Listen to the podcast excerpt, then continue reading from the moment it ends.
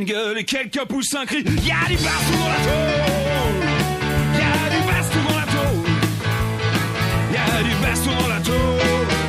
Fait les mecs, ça va saigner. Pas de commencé à l'aile gauche de la tôle. Déjà tous mes potes se mettent à saccager les pions.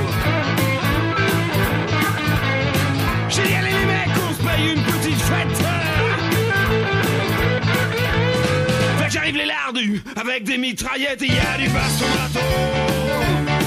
Y a du baston dans la tôle. Y a du baston dans la tôle. Café les mecs, ça va saigner.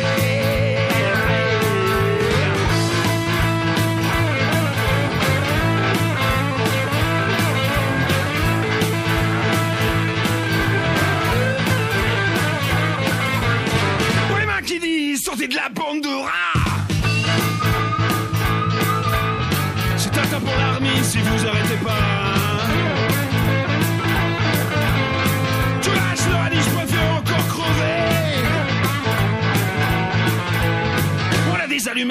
on va tout faire cramer. Y'a du baston dans la tôle. Y'a du baston dans la tôle. Y'a du baston dans la tôle. Qu'a fait les mecs, ça va saigner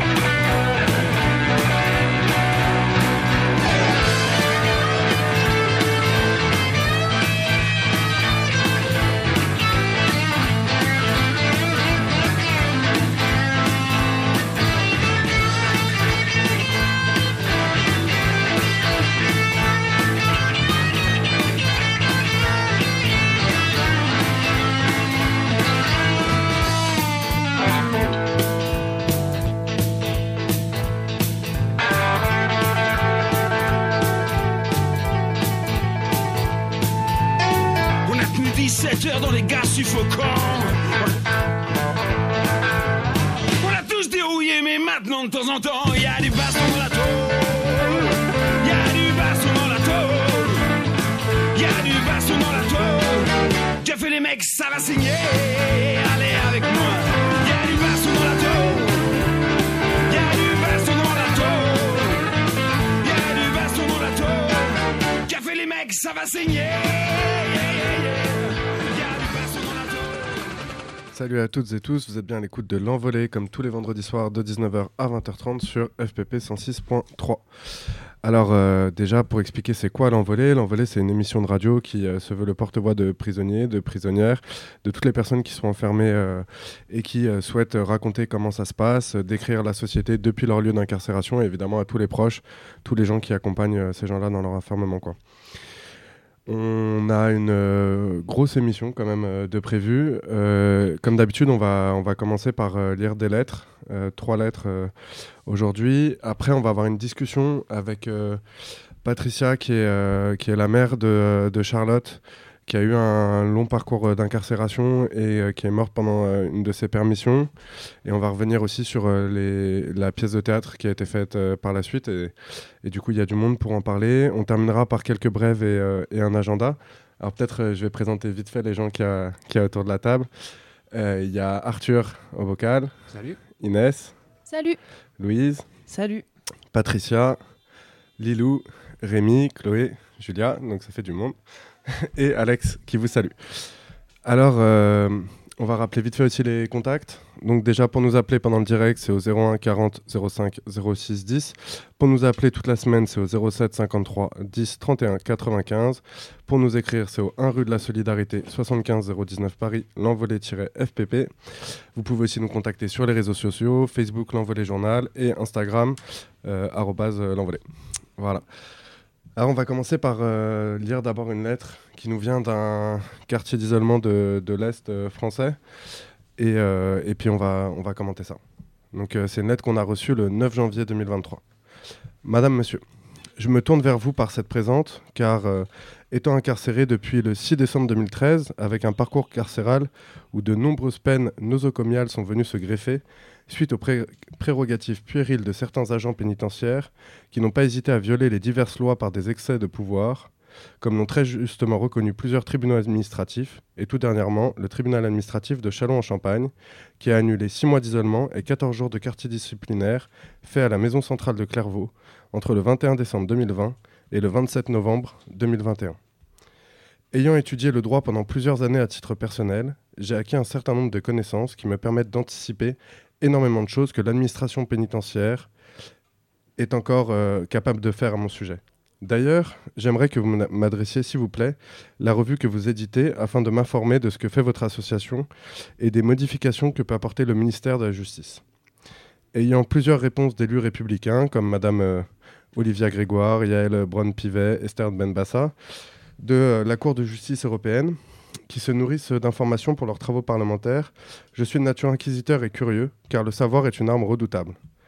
Quand je vois aujourd'hui le, le gradé M. Blattman qui est passé à l'émission Tout le monde veut prendre sa place, qu'il n'est pas capable de répondre à deux questions culturelles et qui pense me raconter la messe quand il ouvre ma porte, mort de rire, lol. Même leurs propres règles déontologiques, ils ne les connaissent pas, ou ne les respectent pas. Un exemple très simple.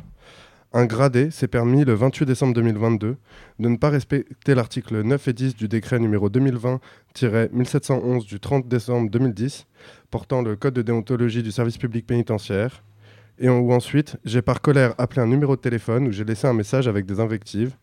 Évidemment, je savais que l'administration pénitentiaire ne pouvait pas me sanctionner puisque tout dernièrement, le 24 juin 2022, le tribunal, administratif de Châlons-en-Champagne avait annulé ce genre de sanctions. Malgré cela, un lieutenant novice en matière de droit pénitentiaire qui ose me dire avec une certaine condescendance Vous pouvez écrire au ministre, je m'en bats les couilles. Ah, s'ils savaient ce qui les attend. C'est sûr que mes recours gagnés sur d'autres structures, ils s'en moquent, comme ils l'ont dit à mon avocat. Je ne, suis pas de je ne suis pas de celles et ceux qui se laissent impressionner.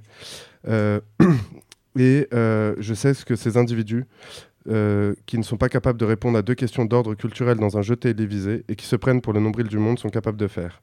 Ils sont trop pathétiques pour moi. Je ne m'attarde plus, cela n'a aucun intérêt. Voltaire disait Il y a assez de personnes sur cette terre qui ne méritent pas qu'on leur parle. Quand on n'apprend pas de ses erreurs, c'est qu'on n'avance pas. Grâce à eux, j'ai transformé mes épreuves en devoirs et intelligence. Et n'ai pas perdu mon temps. C'est toujours cela de gagner. J'ai rarement vu une institution avec autant de puérilité, de condescendance, qui répète ses prérogatives dans 14 établissements, toujours de la même manière. Enfin, il paraît très compliqué de porter la morale aux autorités, qui confondent autorité et autoritarisme au rationalisme. Étant libérable le 4 juin 2023, je suis convoqué le 2 juin 2023 à la Cour d'appel de Versailles, où j'avais fait un appel d'une décision du tribunal de Chartres à un an de prison ferme pour des faits d'insultes, menaces, destruction de cellules sur trois établissements, dont Argenteuil et Châteaudun la France a un aspect très général, comme aspect très général d'étendre les sanctions administratives et judiciaires, alors que le cumul des sanctions est interdit par l'article 4 de la Convention européenne du droit de l'homme du protocole 7. Le principe du non bis in idem n'est pas reconnu par la Chambre criminelle de Paris, ce qui pose un réel problème. Cela étant, les accords pris par les États membres de la Cour européenne des droits de l'homme sont tenus de respecter ces accords sans attendre d'être attaqués devant elle. Maintenant, la France est l'un des pays les plus condamnés pour son non-respect de la Cour européenne des droits de l'homme. Voilà, dans l'attente de vous lire et de recevoir votre revue, je vous souhaite une bonne année 2023 qui va être un tournant, comme ils n'ont jamais vu dans leur carrière. Je vous prie d'agréer mes sincères considérations les plus respectueuses, ainsi que mes salutations les meilleures. J'ai fait euh, copie de ce courrier à mes avocats. Duralex, Sedlex, ce qui veut dire la loi est dure, mais c'est la loi. Ouais, bah merci pour ta lettre et du coup bah bien évidemment on va t'envoyer le journal, enfin on va te rajouter dans les abonnés du journal pour que tu puisses euh, le recevoir. Donc ça on te répondra par écrit parce que dans la Toluté on sait que tu peux pas écouter l'émission. Et du coup on va revenir un peu sur euh, ce qu'il y a dans ta lettre parce que c'est une lettre aussi où tu nous parles beaucoup bah, de, du fait que tu as appris le droit et que du coup euh, tu fais des attaques contre la tôle en termes de droit et tout. Donc en soi nous, ce qu'on trouve de manière générale, c'est que bah, si tu peux les faire chier avec des recours, il bah, n'y a pas de raison de s'en priver, donc c'est cool. Et en même temps, nous, on ne croit pas trop au droit et on pense pas que c'est ça qui va changer la situation pour les prisonniers et les prisonnières en France. Quoi. Ouais, bah, c'est sûr qu'en fait le droit étant vu que c'est en fait ça inscrit le rapport de force qu'il y a dans la société à un instant T, c'est comme ça que le, droit il se, il se, lit quoi. Et on sait qu'il y a tout un tas de décisions illégales qui sont entérinées par des juges, que euh, l'administration pénitentiaire comme l'État français s'est déjà fait condamner tout un tas de fois pour euh, les conditions de surpeuplement dans les prisons, pour les conditions de parloir à freine, etc. Et que ça n'a jamais vraiment changé grand chose. Par contre, quand il y a eu pendant le confinement des euh, révoltes de tout un tas de nature euh, dans euh, la moitié des prisons françaises. Il y a des choses qui ont été obtenues. L'État français a dû, a, dû faire, marche arrière sur la fermeture des parloirs, etc. Donc, donc voilà, en fait, le, droit, c'est euh, euh, un peu cet état de, rapport de force. Après, ça n'empêche pas de faire des recours au tribunal administratif. On rappelle vite fait que le tribunal administratif, en fait, c'est le, seul tribunal qui peut condamner l'État et que sinon, tu es obligé euh, d'aller au pénal et donc de poursuivre des agents de la pénitentiaire. Et que la pénitentiaire faisant partie du ministère de la Justice, les condamnations de leurs membres, elles sont quand même beaucoup plus rares. Quoi. Et que, bah, en fait, c'est ce que tu racontes aussi. Hein. C'est-à-dire que ton, histoire, elle est, malheureusement un tout petit peu courante. Toutes les personnes qui font des peines internes, euh, qui euh, béton pour euh, un an, deux ans, trois ans, et qui après s'être fait violenter par, par des matons ou poussé à bout. Parce que quand on est enfermé, c'est quand même plus dur de garder son calme et de se contrôler au quotidien, même si déjà dehors, on a tous nos faces, quoi ça fait que les gens en fait sont de plus en plus confrontés à ce qu'on appelle nous les peines internes et, prennent des peines de plus en plus longues quoi. Et donc, euh, et donc ça donne des situations euh, comme la tienne. Et là, ce que tu racontes sur, euh, juin 2023, c'est quand même particulièrement dégueulasse. C'est-à-dire a deux jours de ta sortie, qu'il y ait une décision de la Cour d'appel qui en fait te reprolonge ton enfermement. Et eh ben, j'imagine même pas la violence que ça doit être quand on pense qu'on est libérable deux jours après et qu'on remange un an. Quoi. Voilà. Après, peut-être juste plus sur le reste de la lettre. Ouais, on voulait juste dire sur, euh, bah, sur les petites blagues qu'il y a dans ta lettre et tout, sur euh, les émissions de télé et tout, que bon, au fond, quand même, euh, c'est pas parce que les matons vont être plus cultivés ou moins cultivés que ça va changer quelque chose à la situation. Donc ça. il n'y a pas vraiment de. Enfin, voilà, c'est pas trop un angle d'attaque sur les matons que nous, on préconise tant que ça, quoi. Ouais, ouais, en, fait, euh, bah, c'est souvent la blague qu'il y a sur les flics euh, et euh, les uniformes porte-clés et tout, hein, c'est que c'est des, c'est des débiles, etc. Ça n'enlève pas qu'il y en ait une partie qui le, qui le soit. Le, vrai problème étant plus qu'en fait, ils sont armés et que les condamnations, elles se basent sur leur rapport. Et que du coup, le rapport de force structurel et judiciaire, il est toujours en leur faveur et que ça, que le maton il soit euh, bac plus 7 ou euh, qu'il n'ait pas le bac, ça change pas grand chose euh, à cette histoire. Et que voilà, bon, l'histoire récente et, même quand on voit un peu nos ministres et tous ces gens-là, c'est pas parce qu'on a fait des grandes études et des grandes écoles qu'on est forcément quelqu'un de bien ou qu'on n'envoie pas d'autres gens taper, taper des, manifestants, des gens qui, se révoltent dans les quartiers, etc. Euh, après, le dernier truc, c'est que tu recevras pas en fait notre euh, dernier numéro, euh, même si on aurait été très content de te l'envoyer parce que eh bah, depuis début janvier, on est à nouveau censuré donc notre numéro il est à nouveau interdit dans tous les établissements pénitentiaires de France.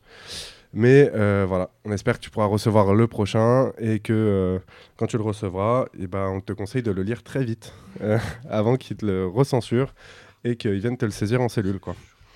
Voilà. Et on te répond très vite par écrit du coup. Ouais. Alors on va, on va enchaîner avec une deuxième lettre, euh, celle de Kémy. Ouais. Peut-être euh, tu peux rappeler vite fait qui c'est Kémy Ouais, bah Kémy c'est un correspondant régulier de l'envolée depuis pas mal d'années. C'est parce que là du coup on parlait avec la lettre précédente des peines internes, c'est aussi le cas de Kémy qui était entré pour quelques années et qui en fait euh, bah, s'est révolté à l'intérieur de la tôle et du coup a pris des peines supplémentaires. Donc là ça fait 12 ans je crois qu'il est à l'intérieur et qui se fait vraiment bah, défoncé par les matons régulièrement et tout. On en a beaucoup parlé en septembre et en octobre parce qu'il était euh, à la maison centrale de Saint-Maur où en gros il était victime. Bah, déjà il s'est fait tabasser par les matons, il se souvenait plus de ce qui s'était passé, donc il s'est vraiment fait torturer. Et après il y avait des techniques euh, qui lui faisaient péter des, plombs parce que par exemple on le réveillait toutes les deux heures. Il y avait toute, euh, toute une série de pratiques comme ça qui commençaient à le rendre fou. Et, du coup voilà on avait, on avait relayé des appels des amis de Kémy pour bah, pour euh, alerter sur cette situation et Kémy il a finalement réussi à être transféré à la centrale d'Arles, donc qui n'est pas non plus une tôle hyper chouette, hein, parce que c'est une des centrales les plus sécuritaires de France. Donc euh, voilà, pour l'instant, il est, en ce moment, il est là-bas, il est en gestion menotée. Et du coup, bah, il nous envoie cette lettre pour nous raconter un peu ce qui se passe là-bas en ce moment, pour lui. Donc je vais vous la lire. Donc c'est une lettre du 2 février 2023. Salut, merci pour votre lettre que je viens de recevoir, ça fait grave plaisir. Ouais, c'est abusé avec la gamelle et l'odeur de la prison. Bien sûr que la bouffe joue carrément sur le sommeil, ça a l'air ouf, mais c'est réel. Moi ça va, c'est toujours aussi abusé ici. En plus, tenez-vous bien, ils me prennent pour un converti et radicalisé en plus. Sérieux. J'ai rendez-vous avec une psychologue et une éducatrice spécialisée binôme de soutien. C'est quoi leur problème? Qu'est-ce qui leur fait croire que je suis converti et radicalisé? Ils veulent encore me coller une étiquette chelou sur le dos, ça me rend fou. Tous les jours, ils inventent autre chose pour me faire des problèmes. C'est quoi la prochaine étape? Le quartier d'évalua- d'évaluation à la radicalisation? Sérieux, c'est des tarés ces gens. Je suis conditionnable et comme par hasard, ils me sortent l'étiquette de terroriste potentiel. Déjà, je suis DPS à cause de ma soi-disant dangerosité et violence, mais faut croire que ça suffit pas. Bientôt, la paix va dire que je viens d'une autre planète, juste pour me garder entre ses murs. J'en ai vraiment marre, je veux partir d'ici au plus vite, sinon ça va mal finir. C'est cool, j'écoute la rediff de l'envoi le jeudi soir. Parloir libre, le samedi, et la courte échelle le dimanche, c'est vachement bien. J'ai entendu les lettres que vous lisez, notamment celles qu'une détenue vous a envoyées, et qui demande à chaque fois de l'aide pour un avocat. J'en connais un qui prend l'aide juridictionnelle et qui est pas trop mauvais. C'est celui que j'ai. Il s'appelle Benoît David. Son adresse, c'est 7 place Saint-Michel, 5e arrondissement Paris. Si ça peut l'aider, n'hésite pas à lui refiler l'adresse. Et aussi pour le logement, elle peut contacter une asso de réinsertion pour meufs. Faut pas qu'elle contacte celle en partenariat avec les 11, mais plutôt celle qui bosse avec les mairies. Pour les contacter, il suffit qu'elle écrive ou téléphone à la mairie du patelin dans lequel elle souhaite aller. J'espère que ça pourra l'aider. Quand vous verrez les poteaux de la radio, vous pouvez leur faire un petit coucou pour moi, s'il vous plaît, et leur dire que je ne manque aucune émission et que je leur fais un gros big up. En ce moment, j'ai grave mal à l'oreille et à la gorge. Le tout bip sert à rien ici. Je douille comme c'est pas permis. Je vais à la salle de muscu pour me faire transpirer et évacuer le mal, mais la salle est éclatée. Du coup, je fais que de la barre et du sac de frappe. J'essaye d'y aller tous les matins, mais vu qu'ils ont besoin de trois élacs et d'un gradé pour ouvrir ma porte, c'est pas évident. Mort de rire, à croire que je suis Al Capone des temps modernes ou Jack l'Éventreur. Bon, j'en reste là pour ce soir. Prenez soin de vous les poteaux, on lâche rien, y a pas d'arrangement. Michael. Ouais, bah merci pour ta lettre, ça fait toujours plaisir euh, d'avoir de tes nouvelles. Euh, déjà, peut-être juste pour expliquer pour les personnes qui ne connaissent pas, DPS, ça veut dire euh, détenu particulièrement signalé. C'est une étiquette administrative euh, qui, est, euh, posée en fait euh, par, euh, l'administration pénitentiaire, qui fait que tu as le droit à une gestion euh, sécuritaire euh, très renforcée. quoi. C'était celle qu'avait Yvan Colonne euh, quand il s'est fait tuer. Et euh, à, à la maison centrale d'Arles, d'ailleurs, justement. Alors, ça ne veut pas du tout dire qu'on te, euh, qu'on te surveille pour te sécuriser, euh, comme l'a bien montré l'exemple d'Yvan Colonne.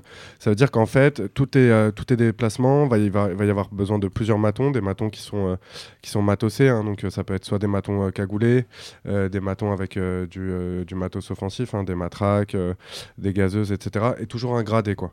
Donc, que tu ailles en promenade, que tu ailles comme lui au sport, que tu ailles voir l'infirmière, etc. Ça demande toujours qu'il y ait ces quatre, quatre matons, dont le gradé. Ce qui veut dire qu'en fait, dès qu'il se passe un truc dans la prison, eh ben, tu peux être sûr que ton déplacement il va être squeezé, qu'il n'y a pas d'horaire fixe euh, pour toi, puisque ça va dépendre du moment où y a, ces gens-là veulent bien le faire, qu'ils sont disponibles euh, en même temps, etc. Quoi. Et c'est une étiquette qui est renouvelable tous les six mois, qui est assez dure quand même à enlever. Et même des fois, quand elle est enlevée, c'est Ralette qui expliquait ça ici à cette antenne, je pense, il y a un, petit mois, où euh, des fois, bah, elle est enlevée et en fait, euh, elle te suit pendant six mois, un an, deux ans, parce qu'il y a un directeur, une directrice qui a décidé que sur son registre de DPS, eh ben, ton nom, il continuait à figurer. Quoi.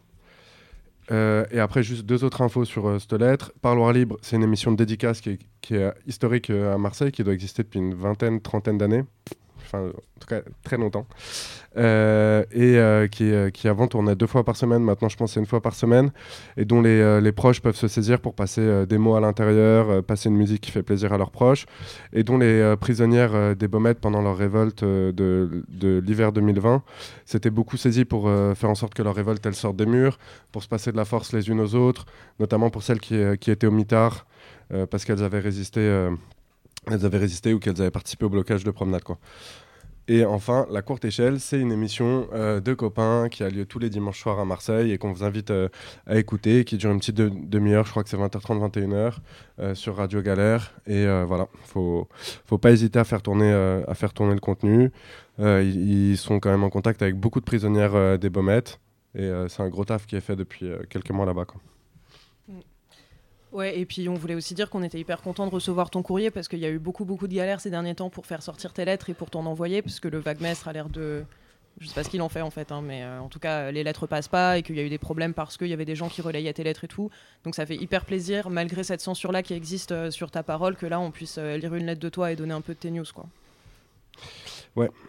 Et puis bon, voilà, en fait, le, le truc, en fait, c'est c'est aussi un peu ce que tu racontes, c'est-à-dire que euh, tu as participé à des révoltes euh, il y a quelques années, notamment parce que tu te sentais, euh, tu te sentais en danger, quoi, et que depuis, l'administration pénitentiaire, elle oublie pas. Et en fait, on parle de faits qui ont 4, 5 ans, etc.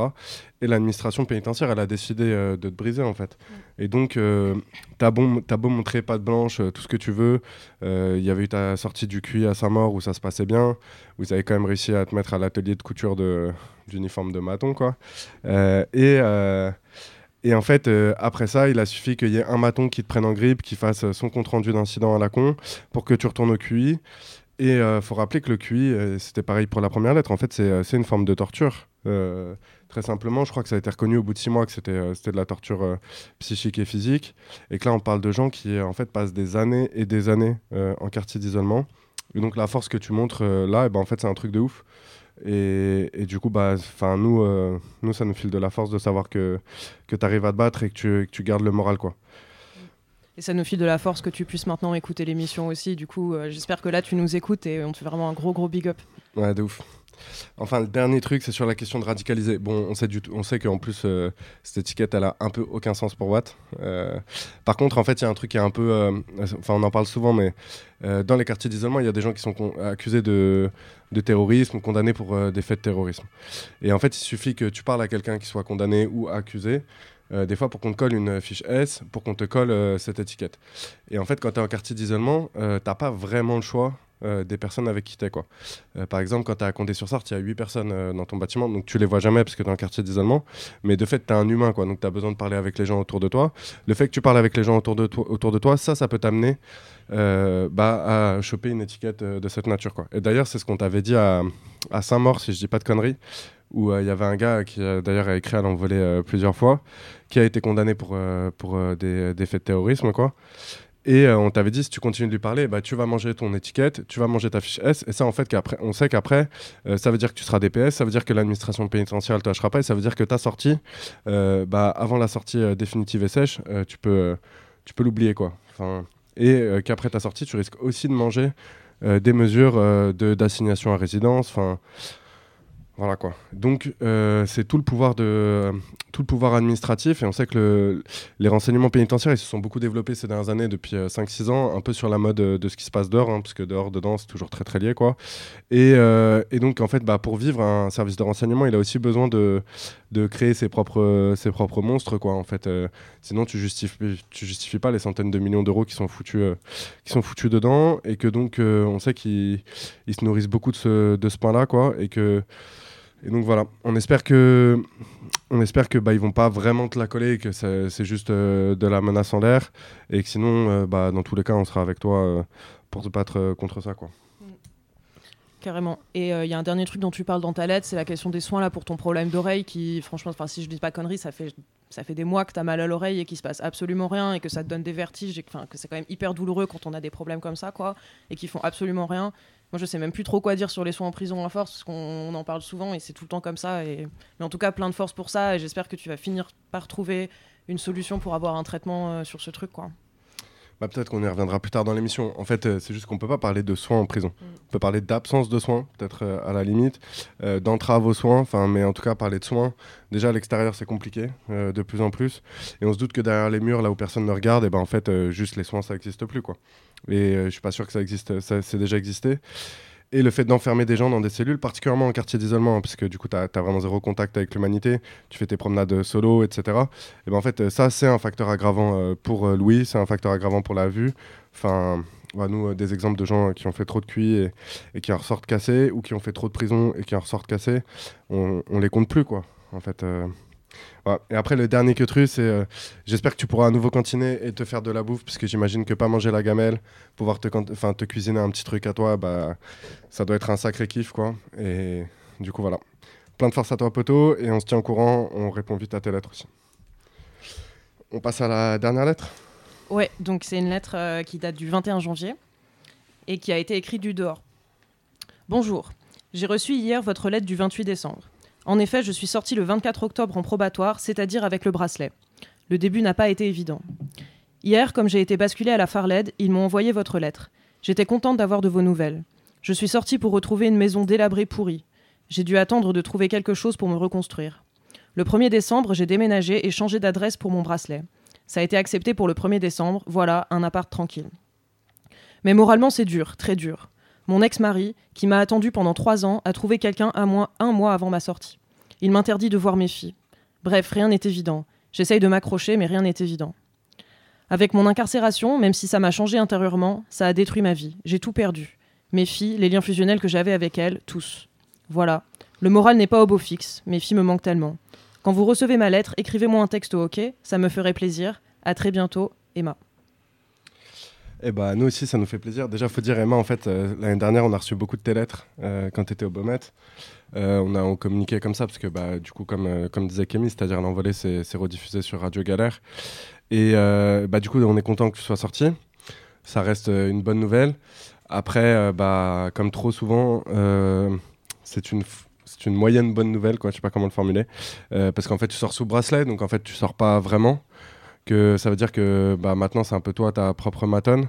Euh, ça va être à toi de gérer le fait de rentrer bien aux horaires indiqués, euh, de pas avoir besoin de faire des courses à 23h ou de prendre l'air pendant 5 minutes après euh, autant de temps en prison.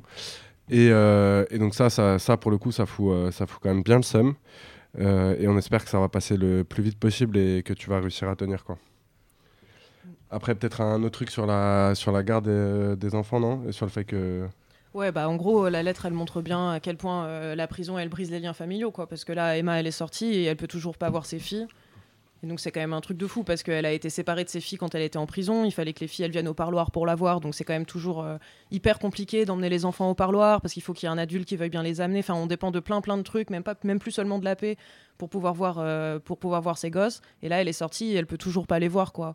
Donc c'est un peu ce qu'on disait sur le fait que bah tu sors de prison en fait la peine euh, bah là en l'occurrence la peine est vraiment pas finie parce qu'elle est sous bracelet. Mais même en sortie sèche, en fait, les gens ils restent brisés par ça et les liens familiaux qui ont été détruits, bah, c'est pas forcément facile de les reconstruire après, quoi. Ouais, et on rappelle qu'il y a quelques années, et eh ben en fait, il n'y avait pas de bracelet électronique. Et donc, quand les gens ils sortaient, bah, ils sortaient. Qu'avant, il n'y avait pas euh, de parloir unité de vie familiale. Et donc, quand les gens ils avaient, des, euh, ils, avaient des permes pour voir leur famille, en fait, ils sortaient voir leur famille pendant deux jours. C'était pas leur famille qui rentrait dans la prison. Et que, bah, en fait, évidemment que quand tu es incarcéré, que ta famille elle peut rentrer deux jours dans la tôle pour venir te voir, et bah t'es content. Évidemment que tu préfères des fois être en bracelet plutôt qu'en tôle, mais qu'en fait c'est pas des avancées, euh, c'est carrément des régressions pour, euh, pour le droit de tous les prisonniers et prisonnières quoi, et pour tous leurs proches aussi, puisque ça veut dire que quand la personne elle sort, je sais pas, nous il y avait un poteau il y a, y a deux ans qui était venu ici, et en fait lui son, son bracelet il commence à 19h30, et du coup il sort de prison, il est trop content, il dit ok je vais rejoindre l'envolée, tout ça trop bien, en fait, il a jamais pu faire une émission avec nous euh, pendant la première année, puisqu'il devait tracer chez lui à 18h50. Et donc, en fait, on t'empêche euh, de te reconstruire socialement dehors, parce que le soir, tu dois être chez toi, le week-end, tu dois être chez toi. Et donc, c'est un peu euh, ce que cette société, elle aimerait beaucoup faire quand même pour tout le monde, le fameux métro boulot dodo. Et voilà, il est, il est dans, le, dans le marbre, quoi. Ouais, parce que je crois que les gens qui sont sous bracelet, ils ont le droit de sortir pour travailler. Et il y en a quand ils ont pas de taf, euh, enfin qui peuvent pas justifier d'un taf, en fait, ils ont pas trop le droit de sortir, quoi, juste pour faire leurs courses et se balader. Des fois, en fait, les, les horaires euh, auxquels tu as le droit de sortir quand c'est sous bracelet, c'est hyper variable. C'est pas du tout une règle qui vaut pour tout le monde. C'est adapté par les SPIP et tout. Et donc, ça reste aussi une autre forme de violence. Et, et en fait, il y a beaucoup de trucs un peu narvalo avec le bracelet dont on parle pas souvent parce qu'on a, enfin, globalement, il y a aussi souvent un peu cette réaction de genre c'est bon, la personne est sous bracelet, elle est pas en tôle, ça va, alors qu'en fait c'est horrible quoi. Et il y a pas seulement le truc des horaires de ouais, t'es ton propre maton, faut rentrer aux mêmes horaires, mais en plus les bracelets électroniques ils passent leur temps à déconner, ça veut dire que t'es réveillé au milieu de la nuit par un par truc qui sonne et en fait, euh, je sais pas si c'est le SPIP ou qui est-ce qui appelle, mais les gens ils disent ah t'es pas chez toi, bah si je suis chez moi et comment tu peux prouver ce genre de truc et donc en fait, il y a toujours des problèmes de ce point de vue-là, quoi. Et après, il y a deux autres trucs. C'est-à-dire que tu es ton propre maton, mais tes proches euh, sont tes, tes, matons aussi, parce qu'évidemment, ils vont pas te laisser euh, aller faire la teuf et retourner en tôle. Enfin, ça leur donne ce rôle-là, quoi. Et qu'en fait, euh, donc, quand tu sors et que tu es sous bracelet, il y a un mec qui vient, ou une meuf qui vient, et qui est payé pour délimiter ta zone de circulation chez toi. Donc, donc il passe au ras des murs, etc. Il suffit que la personne, elle n'ait pas pris le chemin jusqu'à la boîte aux lettres, tu peux pas récupérer ton courrier en dehors de tes heures de sortie. il suffit que, enfin, je sais pas, ça arrive à plein de gens qui habitent, pas, pas à Paris, parce que c'est plus rare les maisons avec jardin, quoi. Mais euh, dans les endroits où les gens ils ont un petit bout de terrain euh, sur leur maison, que le truc il s'arrête de manière totalement arbitraire à genre 2 euh, mètres de la maison, mais que la boîte aux lettres elle soit à 5 mètres, quoi. Voilà. Ah, évidemment, quand c'est les Balkany, c'est un peu différent. La boîte aux lettres est très très loin. voilà. Du coup, ils avaient quand même le droit à 3 km de marche, mais enfin, voilà, pour tous les gens normaux et qui sont, qui sont pas riches, quoi, le, quotidien, en fait, il est hardcore. Et en fait, il y a beaucoup de gens, euh, donc contrairement au Balkany, qui, euh, quand tu respectes pas, quand ça sonne, tu prends un avertissement. Et la deuxième fois ou troisième fois, en fait, tu retournes en prison, quoi. Ouais, et, euh, et aussi, enfin, le dit un peu, Emma le dit un peu dans sa lettre, c'est que au début, elle est sortie dans une espèce de maison horrible, complètement délabrée, et après, elle a trouvé un appart. Et il y a aussi ça avec le bracelet, c'est que déjà pour pouvoir avoir un bracelet et pas rester en tôle, il faut que tu puisses avoir un domicile sur lequel porter ton bracelet. Et donc ça veut dire que bah ouais, bah, là, on parlait des Balkany. Ils étaient sous bracelet dans un endroit quand même euh, assez cool, mais euh, il y a aussi plein de gens qui se retrouvent sous bracelet euh, dans des studios, dans des deux, dans des deux pièces et qui sont enfermés là-bas tout le temps, quoi. Euh, Carrément. Et bah, peut-être qu'on va passer un petit peu de musique après cette phase intense de lettres. Voilà, et on se retrouve juste après.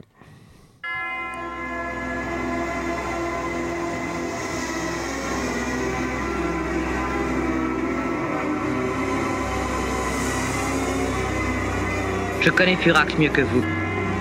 C'est un grand criminel, le pire assassin de tous les temps. Il a supprimé des tas de vies inutiles, mais son honneur à lui a des raisons que la raison ignore. N'écoutez pas la vieille, pousse la grille de ma demeure. Faites pas gaffe à l'enseigne qui dit attention, m'écrit en mal de. Tu passeras des arbres sans feuilles et arrivé au clocher. Pas de désastre sans feuilles et gravé au crochet. Longe les débris de l'auberge, et le tartare de page y est longe. La rage qui détruisait nos berges. Te conseille pas de camper, la route est longue accroupie sous les ronces. Les rovers te diront d'éviter l'ombre à tout prix. Marche autrement et tu verras la bâtisse. L'autre monde, c'est comme ça que les villageois la bâtissent. Ils y font les cracks, les vitres sortent. Toi, t'effraie pas des bruits, des volets claques, des vitres sautent. Donc entre dans sans frapper là. Apprécie la jolie. T'es sur le parquet là. Tapisserie à jaunie. Maintenant prends l'escalier. Pas à pas, Z. Rassure les meubles. S'il y a des draps sur les meubles, sûrement que le palais n'est pas à pas. C'est longe. Le couloir fait à 6 mètres. Ronge par un sentiment étrange. Te voilà quasiment à 6 mètres. Oppressé. Tu paniques. Ton corps tout entier tétanise tremblant. Te voilà rampant, cherchant de planter tes canines.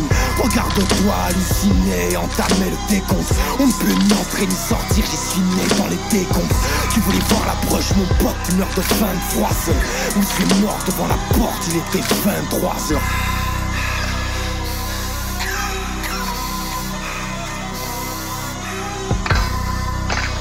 Les pantins ont fait tomber le masque. Et sais-tu qui ils vont trouver derrière? Furax. Furax, d'autant plus grand qu'il est plus seul. Puisque le bien me rejette, j'irai rejoindre le mal. Vous êtes toujours à l'écoute de l'envolée comme tous les vendredis soirs de 19h à 20h30 sur FPP 106.3. Alors je vais rappeler brièvement les contacts. Pour nous appeler euh, en direct, c'est au 01 40 05 06 10. Pour nous écrire, enfin et nous appeler euh, tout le reste de la semaine, c'est au 07 53 10 31 95. On précise que c'est un bigot, il n'y a pas de WhatsApp, il n'y a pas de signal. Donc c'est juste euh, téléphone et texto. Et donc il faut faire attention à ce qu'on nous raconte. Pour nous écrire, c'est au 1 rue de la Solidarité, l'envolée-FPP 75019 Paris. Et on est dispo aussi sur Instagram, Facebook en recherchant l'envolée journal ou euh, at l'envolée quoi.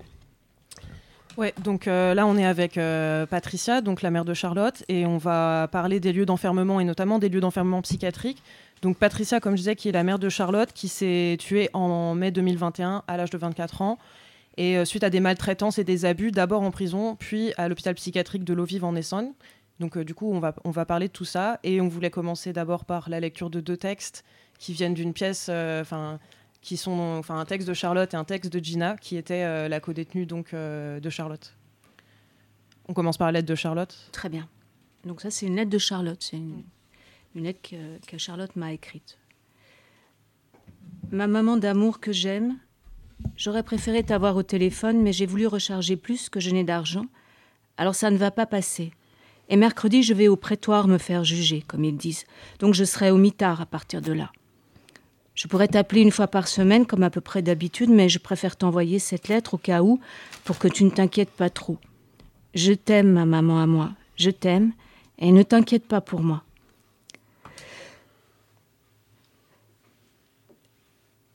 J'ai de la force. Je suis forte. Grâce à toi.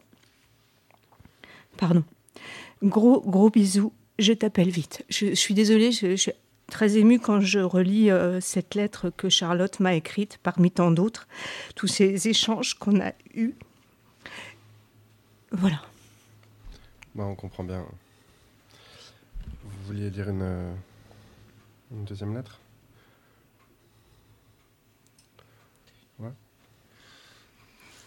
Ça, c'est du coup, c'est un extrait de la pièce de Patricia. Je peux te dire qu'après 50 tôles, je peux plus les voir. Ni les surveillants, ni les gradés, ni les psys. Tout le personnel pénitentiaire me dégoûte. Ils se donnent de l'importance en faisant ce boulot. Ça leur plaît de nous donner des ordres. Je te dis pas qu'ils sont tous pourris, non, je te dis qu'ils sont bien contents de nous en faire baver. Ils cherchent pas à comprendre si c'est juste ou pas, il y a un règlement et c'est le même pour tout le monde. Dis-toi bien une chose, ma sœur, on nous pardonne pas d'avoir dérapé, on s'est mangé le mur et on va déguster longtemps. On n'a plus qu'à la fermer. T'as jamais remarqué qu'il y a plein de filles qui sont tombées pour légitime défense? Regarde Malou, la daronne, elle a buté son gendre. Mais si elle l'avait pas fait, sa fille serait morte, vu le nombre de fois où il l'a tabassée et où les filles s'en foutent. C'est pareil pour la môme qui vient d'arriver dans la division. Légitime défense, elle a rien à foutre là. Il y a un moment quand personne t'aide et que tu vis la peur au ventre, t'as plus le choix.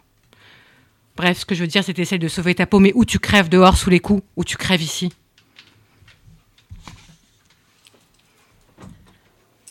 Ouais, bah du coup, on, avait, on voulait commencer par ces textes euh, pour ouvrir un peu la discussion euh, sur, euh, sur l'histoire de Charlotte. Si ça, si ça te va, Patricia. Oui, bien sûr. Et du coup, on se disait qu'on allait raconter là l'histoire de Charlotte en commençant du coup par ce passage en prison qui, bah, voilà, qui était présent dans les deux lettres qu'on a lues. Donc, si tu veux un peu parler de, l'incarcération de Charlotte, de comment ça s'est passé, tout ça. Oui, bon, bah, donc Charlotte, elle a été incarcérée le jour de ses 20 ans à Fleury-Mérogis.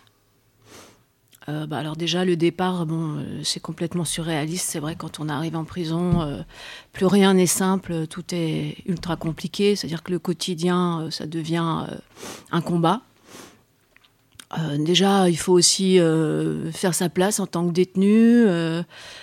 Charlotte, elle est arrivée. bizarrement, elle s'est fait plutôt, plutôt traiter de, bourgeoise parce que bizarrement, il y a aussi ce qui va à l'envers de tout, c'est que euh, on lui dit mais qu'est-ce que tu fais là euh, Et elle se fait maltraiter par les détenus aussi au départ. Il faut qu'elle se fasse sa place, il faut qu'elle apprenne aussi euh, à faire sa place parmi les détenus, en plus de toutes les maltraitances qu'elle peut subir dès le départ et à l'hématon, etc. Donc c'est pas facile, tout, tout, est une découverte, tout c'est comme un enfant qui doit réapprendre à marcher. Euh, voilà. Et puis, euh, euh,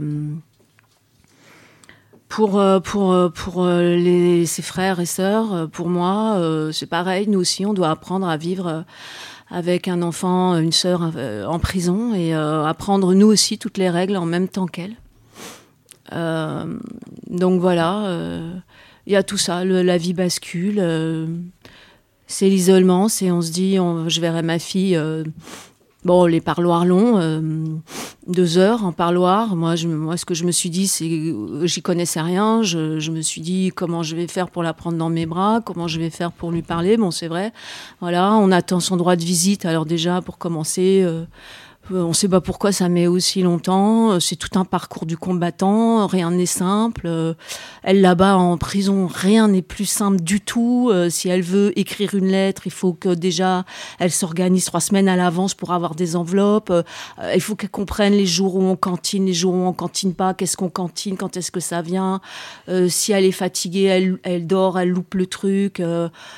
Du coup, elle se retrouve sans rien. si elle a des la, la gale euh, il faut qu'elle défonce sa cellule pour euh, finalement qu'il y ait un incident, pour qu'on considère que oui, euh, que ça soit finalement l'éco-détenu ça, c'était à Versailles, elles étaient trois dans la cellule, il y en avait deux qui dormaient par terre, euh, elle laver la gale, il a fallu que ça soit les, les co-détenus qui, qui, qui, qui, hurlent et disent qu'elles allaient lui filer la gale et tout ça, pour qu'on considère, même l'époux, ça paraît rien, mais même l'époux, même si tu as des poux, c'est fini, tu restes avec tes poux, parce que le temps que tu as l'être, que déjà que tu cantines du papier pour pouvoir prévenir, pour pouvoir écrire, parce que, bon, voilà, Chacha Déjà, c'est le choc quand tu rentres là-dedans. Et si en plus, euh, bon, tu es un peu euh, lunaire, c'est délirant. Tout est comme ça. Euh.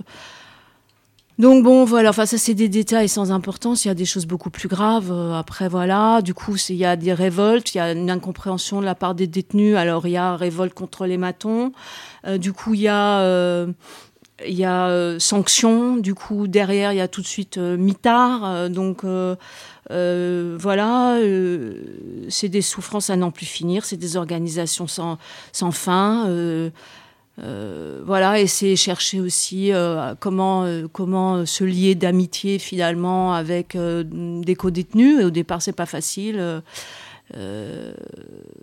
voilà, enfin, je sais pas.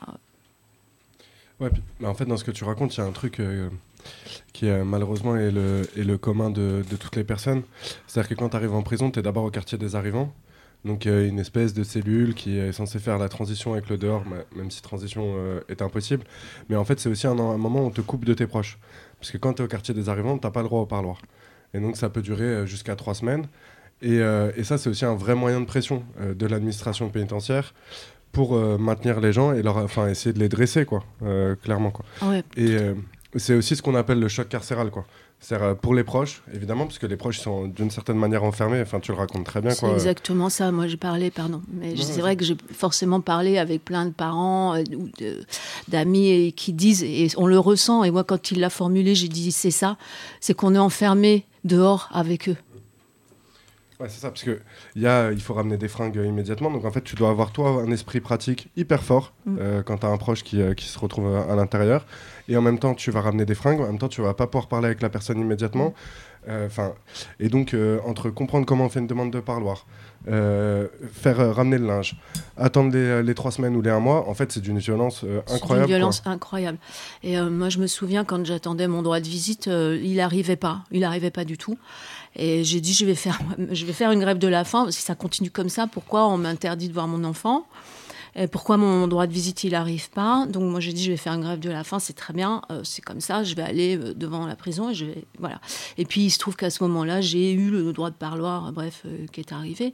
Mais c'est vrai que dans cette période-là, je me souviens d'une nuit euh, où je pense que Chacha, elle avait réussi, euh, peut-être un co-détenu, une co-détenue qui avait un téléphone, parce qu'on sait tous qu'ils arrivent à faire quand même passer avec perte et fracas des téléphones de l'extérieur, et puis qu'il y a un trafic intramuros. Et moi, je dors euh, la nuit, enfin quand elle était enfermée ou que je l'avais pas encore vue, que je l'avais pas encore entendue, que je savais rien d'elle, de comment ça se passe tout à coup, j'entends mon téléphone sonner et en pleine nuit, et j'entends un truc qui grésillait, un grésillement et la voix de Chacha derrière ça pour me dire maman, j'essaie de t'appeler, j'entends un écho au loin et enfin bon et puis ça a coupé et c'est d'une, enfin tout ça c'est d'une violence insensée pour pour eux, pour nous. Euh, oui, c'est ça, c'est courir tout de suite, euh, apporter les vêtements, et alors la découverte de ça, ça passe pas, ça, ça passe, ça, ça passe pas, euh, ça, c'est bleu, ah bon, le bleu, d'accord, ok, alors je remballe, euh, ça, ça va, c'est trop ci, c'est trop là, tout ça, on découvre tout ça aussi, quoi. Et puis on découvre aussi, au début, la violence, finalement, que les matons ont avec nous, comme si on avait commis aussi, nous, un acte répréhensible et qu'on était du, de ce fait euh, à traiter euh, violemment comme eux à l'intérieur. Parce que moi, je les ai vus en, UVF après, parce que Chacha, elle a fait euh, Fleury, ensuite elle a été transférée à Versailles, ensuite elle a été en centre pénitentiaire à Rennes.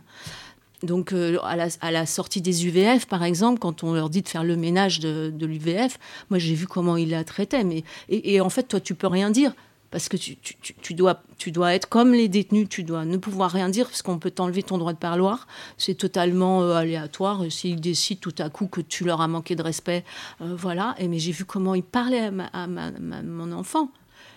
Euh, pour des histoires de balayer, ouais, c'est pas balayer, c'est dégueulasse, vous allez voir, moi je vais vous enlever, je vais faire j'ai Et après, toi, tu vas dehors et on te remet dans, le, dans un machin parce, parce que des fois, en sortant de l'UVF, il y a fouille.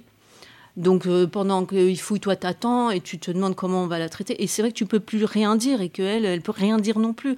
Donc on apprend le, fait de se taire, le fait. Donc on les casse, on nous casse nous avec, mais bon nous c'est différent. Mais eux on les casse, on les euh, on les piétine, c'est ça, on les, on les piétine, on leur enlève toute dignité. Voilà, il n'y a plus de dignité. Moi, je les, voyais, je les ai vus, de mes yeux vus, comment ils parlent aux détenus. Euh, et tu peux rien dire, bien évidemment, mais Bah, c'est, voilà, et c'est vrai que tout est compliqué et tout est violent, extrêmement violent. Quoi.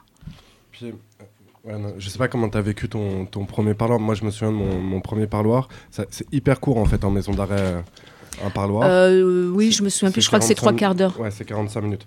Et en fait, 45 minutes, quand euh, tu viens voir ton proche pour euh, la première fois, ça passe hyper vite. Et du coup, t'as pas le droit d'être triste, parce qu'en même temps, il faut lui filer de la force. Mm. Euh, en même temps, eh t'as qu'une envie, euh, c'est aussi d'être mal. Et, et pour l'autre personne, c'est un peu la même chose. Les, les parloirs, c'est un peu ce moment. euh, C'est très particulier. Parce que d'ailleurs, entre les gens qui sont dehors, on se, dit, on se le dit. On se le dit, bon, attends, je vais pas bien, mais on va, lui donner, on va leur donner de la force, faut rien dire. Et quand on sort, comment elle était, bah, ça allait pas, machin. et les mères, elles s'effondraient. parce que des fois aussi, les détenus elles sont fâchés. Euh, donc, euh, moi, je me souviens qu'il y avait une mère, euh, sa fille avait accouché en prison et elle venait. Et, elle lui disait, tu... bon, parce que c'est vrai qu'elle était là pour radicalisation, mais elle lui disait, euh, je te laisserai pas ma fille parce que tu vas pas un jour de parloir, elle est sortie de là, la mère, elle, s'est- elle a fondu en larmes, etc. Mais elle peut pas. C'est vrai qu'on peut pas le montrer aux détenus. Tout le monde, on se dit, allez, on va voir comment elles sont aujourd'hui et tout. Et eux aussi. Il y a ce jeu-là de pas nous faire de peine, de pas craquer en prison devant le proche. Donc oui, c'est ça. Et c'est vrai que trois quarts d'heure au début. euh, bon, puis alors, euh, moi, bon, je parle pour moi, c'est vrai que ça n'a pas grand intérêt, mais je suis claustrophobe et c'est vrai qu'au début, j'en ai bavé. Ah, mais clairement, c'est hyper petit, quoi. Les, euh, je sais pas comment ça a fleuri, mais. Euh, Fleury, c'est petit, mais alors le plus petit, c'est Versailles. C'est-à-dire Versailles, tu es assis comme ça, en fait. Tu es comme ça. Y a à- collé l'un contre l'autre, euh, il n'y a pas de place. Et, euh, mais même Fleury, euh, c'est petit. euh, et puis, euh, c'est vrai, quand ils sortent la détenue, euh, ils se font un malin plaisir à, laisser les gens euh, au parloir tout seuls. Et tant qu'on est avec la détenue, on parle, on est, on est avec eux, avec elle. Mais quand ils nous enlèvent la détenue et qu'on se retrouve comme ça, déjà, on a le choc émotionnel euh, du parloir, parce qu'on ne la revoit pas. Puis elle s'en va. Elle s'en va, quoi. Ça, elle s'en va derrière la vitre, là. Et, euh, et tu sais qu'il va falloir regalérer pour reprendre les prochains parloirs. Téléphoner, ça met trois plombes. Tu passes. euh, tu, vois, tous les jours, c'est un combat dehors de te dire bon, alors aujourd'hui, j'appelle euh, pour appeler pour les parloirs et puis voir avec elle aussi. bon, ça, c'est plus pour les UVF. C'est un truc de dingue. Il faut écrire trois semaines. Il faut que la détenue ait envoyé en même temps. Alors, Chacha m'appelait, elle me disait Maman, t'as donné quoi comme date? Parce qu'il faut que je donne les. Euh, tu fais, je vais pas y arriver en fait. Il faut y arriver, comme elle. Il faut y arriver. Alors après, au bout d'un an de détention, deux ans, elle, ça- elle- gérait mieux les, euh, les trucs de lessive, euh, les cantines de ci, les trucs de là. Mais quand je voyais comme, comment c'était compliqué pour eux euh, là-bas, à l'intérieur, tout est, voilà, tout est. Et puis surtout, faut rien dire. Donc c'est pour ça, tout à l'heure, on, on parlait. Il faut rien dire. Les ils ont un seuil de tolérance. Les matons, c'est zéro. Seuil de tolérance, il est à zéro. Et ça, c'est très dur, parce que quand, effectivement, comme, comme tu disais euh, tout, tout à l'heure avec les autres lettres, c'est-à-dire que on te pousse à bout et, et- et- et il faut jamais dire un mot, parce que sinon, c'est mitard, sinon, c'est. euh, euh, c'est compliqué, quoi. C'est plus, beaucoup plus que compliqué, c'est c'est inhumain. Ouais, et du coup, enfin, tous ces trucs de parloir et tout, c'est tellement violent pour les proches et violent pour les prisonniers et prisonnières qu'il y a même des gens qui demandent à leur famille de plus venir les voir parce que pour eux c'est trop dur, quoi. Ouais, on m'avait prévenu de ça, qu'elle pouvait éventuellement refuser avant. hein. Mm. Bon, moi, Chacha, euh, ça s'est jamais produit. Mm. Mais en effet, ça se produit parce que moi, on m'avait dit, euh, vous savez, euh, quand on va lui donner euh, votre droit de parloir, elle a le droit de dire non. Mm. Voilà, bon, moi je m'étais préparée, hein, mais euh, ça n'est pas, ça n'est pas arrivé. Mais c'est que le choc émotionnel pour eux, il peut être très fort et, et tant et si bien qu'à Rennes, elle, elle finit par me dire d'ailleurs, elle m'avait dit, maman, il y a eu une période, une toute courte période où elle m'a dit, maman, euh, viens moins souvent parce que c'est trop dur pour moi quand tu repars. Ouais. Et je lui avais dit, euh, d'accord, je respecte, j'avais, voilà, j'avais espacé, puis c'était Rennes, c'était loin. Mais euh, parce que moi, je lui avais dit au tout début de son, quand elle a été transférée à Rennes, j'ai dit, je peux pas, parce qu'il y a un coût aussi. faut y aller à Rennes. J'avais dit, tu sais, Chacha, c'est vrai. Bon, quand elle était euh, avant le jugement, j'y allais. euh, on avait droit à trois parloirs par semaine. J'allais trois fois. euh. Après, on avait droit à deux fois. Et après, à, à Rennes, j'avais dit, tu sais, je pourrais pas évidemment venir autant. Elle le savait. Bon, mais euh, je lui avais dit, j'y viendrai deux fois par mois. euh, et au bout d'un moment, elle, elle m'avait dit, bah, c'est trop, c'est trop le choc pour moi quand tu pars, quoi. C'est vrai, effectivement. Et euh, après, c'est vrai que, bon, par contre, après, il y a les UVF, ouais. euh. Mais ça aussi, c'est compliqué à organiser, les UVF. hein. C'est très, très compliqué à organiser. Il faut être au taquet. hein. Et sur ce truc d'être poussé à bout euh, en tôle et tout, tu, tu nous disais que Charlotte, elle avait fait pas mal de mitards et qu'elle avait eu pas mal de problèmes. Elle euh. a fait pas mal de mitards. Alors, euh, oui, elle a eu pas mal de problèmes, notamment. Bon, une permission, euh, ça c'était euh, à Rennes. C'est vrai qu'il faut, il faut comprendre que quand ils sont en per... enfin, alors c'était pas une permission euh, en famille hein, euh, le, petit machin qui avait à côté là, qui s'appelait Arc-en-Ciel.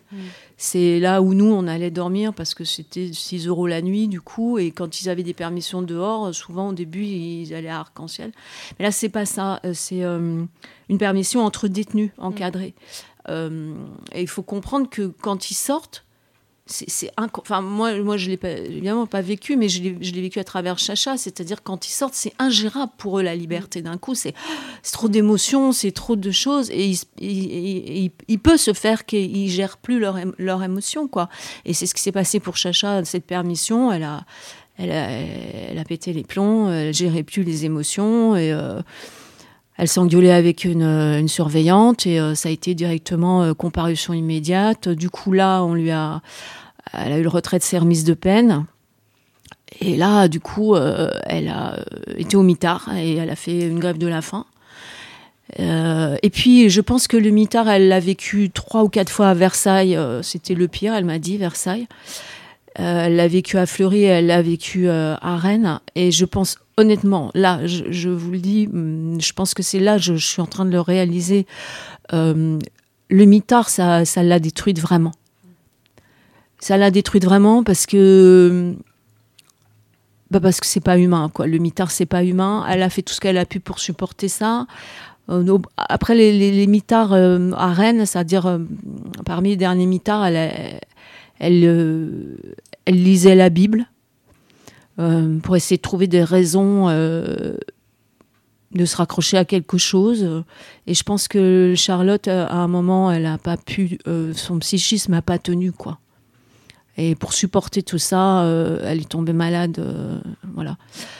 Je pense que le mitard, c'est c'est pas c'est pas possible quoi. C'est quelque chose qui qu'on devrait euh, abolir. Enfin, c'est comme euh, la peine de mort. Ben, il faudrait arrêter ça parce que d'ailleurs, ça fait partie des revendications euh, de prisonniers et de prisonnières et de leurs proches depuis des décennies, hein, l'abolition du mitard. C'est un truc qui revient systématiquement dès qu'il y a des communiqués, dès qu'il y a des gens qui s'organisent dehors, dedans. C'est vraiment. En fait, c'est une des manières de tenir la tôle. hein. C'est, la, prison, c'est la carotte et le bâton, et le mitard, c'est un, des bâtons euh, dispo. Quoi. Et moi, juste avant qu'on continue sur la suite, je me disais peut-être que ce serait intéressant que tu racontes euh, comment ça se passe, un transfert aussi. Parce que c'est aussi hyper violent quand on a un proche qui se fait transférer. Bah alors, euh, je ne sais pas euh, de quel transfert, parce qu'elle en a eu donc deux. Le transfert de, par exemple, de Versailles à Rennes. Euh, en fait, moi, je, téléphone à Versailles pour prendre mon parloir et on me dit qu'elle est plus là. Et je, n'étais pas prévenue, en fait. Et je, ne sais même plus. Je, euh, parce qu'il faut savoir que bon, Charlotte n'avait pas d'avocat. Ben, ça, ça venait de Chacha. Elle avait décidé de ne pas avoir d'avocat. Euh, j'avais, au final, après, d'ailleurs, en fait, j'avais réussi après à avoir un avocat. Euh, enfin, elle n'avait pas encore cet avocat, mais elle allait l'avoir parce que j'avais. Elle allait aussi d'ailleurs euh, commencer euh, à refaire des, des études pour passer son bac. Elle avait réussi à se remotiver, etc. Et là, ils ont tout cassé en la transférant à Rennes. Et là, du coup, euh, l'avocat, plus possible de le prendre, enfin de la prendre puisque elle s'occupait pas du secteur sur Rennes, donc terminé. Les études, elle avait mis de l'espoir là-dedans. Euh, terminé, ça je l'ai appris après, enfin bon, je m'égare, mais le transfert, bah, c'est qu'en en fait, on enlève le détenu et la famille, enfin en l'occurrence moi, on ne sait pas où est notre enfant. On ne sait pas, on l'apprend plus tard, on nous dit, on, court après, euh, voilà. Donc il n'y a aucun respect. c'est juste en appelant, bonjour, je voudrais prendre mes droits de parloir, je voudrais prendre mon parloir, mes, mes prochains parloirs. Ah non, non, mais elle est plus là. Voilà. Et soi-disant, en fait, pour des motifs de sécurité c'est-à-dire c'est pour empêcher les évasions. Ça c'est la, version officielle de l'administration pénitentiaire. Euh, on prévient jamais quand quelqu'un est transféré à l'hôpital, quand quelqu'un a, son transfert. Sauf qu'en fait, euh, des évasions, on va, on va pas se mentir, c'est pas si courant que ça, quoi. Par contre, euh, des familles euh, qui sont soit brisées, soit qui ont des vraies galères liées à ça. Nous, on, est en contact avec plusieurs familles, par exemple, qui viennent de Guadeloupe et qui l'ont appris sur le coup, quoi. Et donc, tu fais 8000 km, tu payes des prix exorbitants d'avion. Euh, tout ça pour apprendre qu'en fait, euh, bah, tu n'auras pas de parloir et que tu es venu euh, en France pour rien. Quoi. Oui, oui, quand j'étais à Arc-en-Ciel, j'ai une famille comme ça qui venait d'Algérie. ils étaient à Arc-en-Ciel et en fait, ils, faisaient ils étaient venus de là-bas à Rennes pour voir leur, leur fils. Et en fait, ils ne pouvaient pas le voir. On leur dit, vous ne pouvez pas le voir. Donc ils étaient là, ils, ils, allaient en ils allaient euh, voir les gens en prison. Euh, enfin, ils essayaient de voir, de contacter quelqu'un euh, pour leur dire mais écoutez, nous on est venus de loin, il faut qu'on voit notre fils. Comment on fait pour ah bah non, c'est pas possible. Il fallait. Puis c'était l'été, donc c'est les vacances judiciaires, parce qu'on est tributaire de tout ça aussi. Mm. Donc, enfin, rien ne peut se passer. tout, tout, le temps en prison est multiplié par 10 pour tout, pour tout. Donc, euh, Et après, donc il y a l'autre truc que tu racontes, c'est qu'en fait, une fois que tu es transféré, bah, tu dois tout reprendre de zéro. Donc si tu veux refaire des études, il y a tout qui recommence. Euh, voilà, et donc Charlotte était découragée, elle l'a pas fait. Mais, ce qui est normal, quoi, en fait, euh, nous on l'aurait tous été aussi. Enfin, elle l'a pas fait, et du coup elle était dégoûtée, elle m'a dit voilà, maman, on avait mis en place, je m'étais battue, ça avait été un parcours du combattant pour obtenir ça. Tout a sauté. Ça fait partie des manières aussi de briser les gens, hein, de les transférer. Enfin, il y a des gens qui ont tourné dans toutes les tôles. Euh, vraiment des gens qui font, font 15-20 tôles euh, et qui sont tout le temps transférés. Quoi. je ne sais euh, plus, on lui a fait signer un truc. En plus, oui, parce que Chacha, elle était vraiment lunaire quand même. Hein. On lui a fait signer son transfert. En fait, elle n'avait pas vraiment lu. Mm, mm, mm. Elle me l'a dit après. Je lui dis, mais Chacha, quand même, tu es à Rennes maintenant. Enfin, et elle, me dit, bah oui, mais tu sais, maman, je sais pas, ils m'ont dit, ils m'ont fait signer un truc, j'ai signé, après, voilà, j'avais signé. Et après, elle a dit, bon, ben, maman, c'est pas plus mal, c'est un centre pénitentiaire, c'est moins dur que la maison d'arrêt, euh, euh, il y aura des UVF, il y aura des machins, mais enfin, euh, bon, d'accord, elle s'est convaincue comme ça, mais tout ce qu'on avait réussi à mettre en place, et surtout elle, d'ailleurs, à la force du poignet aussi, hein, c'est... Moi, j'avais mis en place dehors des cours de dessin. Au final, d'ailleurs, ça avait été pas accepté. J'avais payé, j'avais mis en place, on s'était battu parce que Chacha, elle dessinait. Elle m'avait dit, je vais faire une formation de dessin. Et en fait, ça aussi, ça aussi, on nous a dit après, bah non, parce que dans le matériel, il y a du matériel qui passe pas en prison. Donc on avait payé, on a, elle avait cet espoir de faire une formation de dessin avant, avant le bac, euh, voilà. Et quand elle, on a eu tout, elle m'a dit, bah maman, en fait, c'est arrivé le matériel, mais finalement, je pourrais pas faire la formation, ça passe pas. Mm, mm, mm. Ouais. Bah, c'est mettre des bâtons dans les roues à toutes les étapes de tous les trucs. Hein. Complètement. Mm. Et euh, là, on, a parlé aussi du, voilà, du mitard. Tu disais que son psychisme, il n'avait pas tenu. Non. Donc, quand elle était en prison, toi, tu savais pas encore qu'elle était, bah, qu'elle était malade?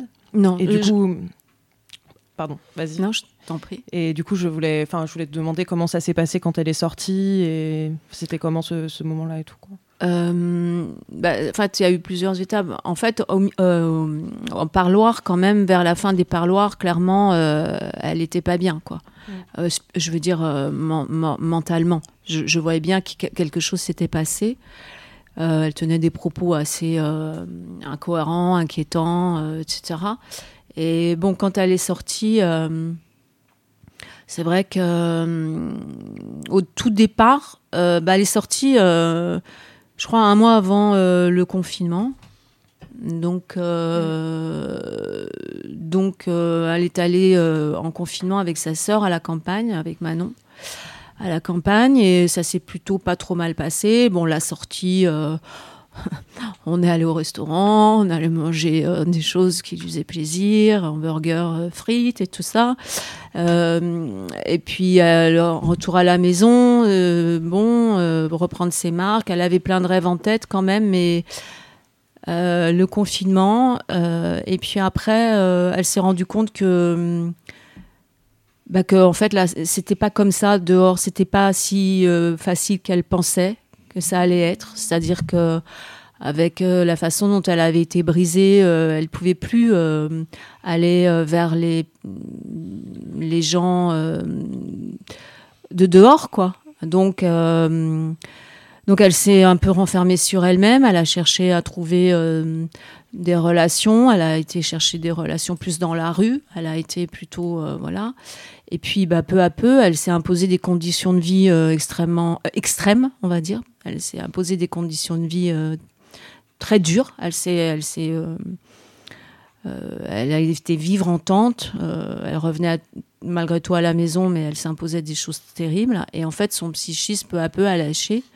Et ce qui avait commencé en prison a décompensé complètement à l'extérieur. Et elle, elle a été victime donc de, d'une schizophrénie qui s'aggravait au fil des jours, au fil des semaines, au fil des mois, et qui, qui voilà, qui était euh, une schizophrénie euh, violente euh, peu à peu. Quoi. Et c'est ce qui a abouti du coup à son internement En psychiatrie.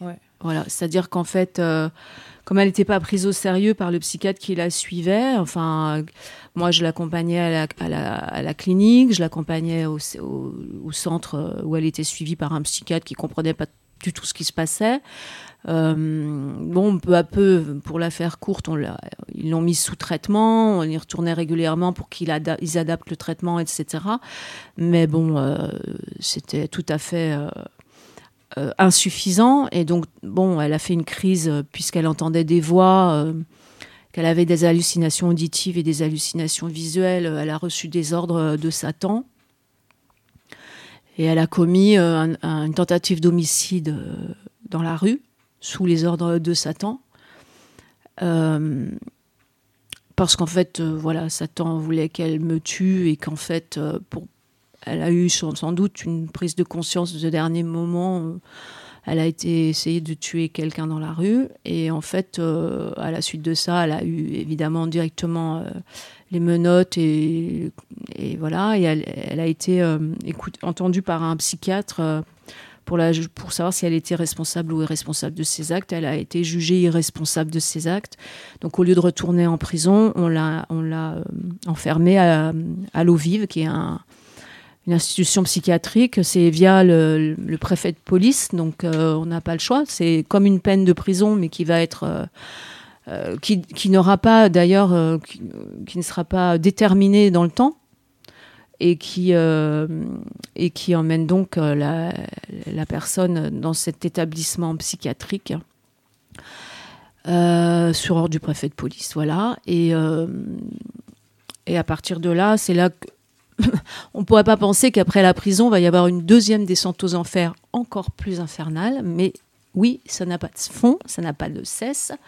Et en effet, l'eau vive est pire que la prison, puisque Charlotte me l'a dit elle-même et que mm, Manon, euh, Lou euh, euh, et Benjamin et moi, on a pu constater qu'en effet, c'est un mouroir, quelque chose d'archaïque où, les, personnes sont maltraitées. voilà. Mm. Ouais, c'est pas du tout une institution qui prend soin des gens, quoi. Ah, pas du tout. Pas du tout. Mm. Absolument pas. Euh, il y a un protocole de soins euh, qui est mis en place, qui qu'ils appellent euh, à l'eau vive le protocole à la, à, la, demande. Alors c'est pas le mot exact, c'est le protocole du si besoin. Voilà, le mot exact, c'est le protocole du si besoin. C'est-à-dire que au pavillon 7 fermé de l'eau vive à Soisy-sur-Seine, c'est les malades qui donc hein, sont schizophrènes, donc en grande souffrance, qui doivent aller demander euh, leurs médicaments pour mm. être soulagés. Ce qui est mm. très cohérent. enfin, c'est ce qu'ils disent d'ailleurs, parce qu'en plus c'est faux, parce qu'elle allait le dire et on lui donnait, on, lui donnait du doliprane. Donc ça veut dire que Charlotte était en grande souffrance, mais en grande souffrance. Euh, on lui a euh, injecté euh, du xéplion, puisque en fait, quand on met les, personnes malades de schizophrénie qui, sont un danger pour la société, selon leurs termes, Ce dont je ne, doute pas, puisqu'en effet, euh, je ne peux pas le nier.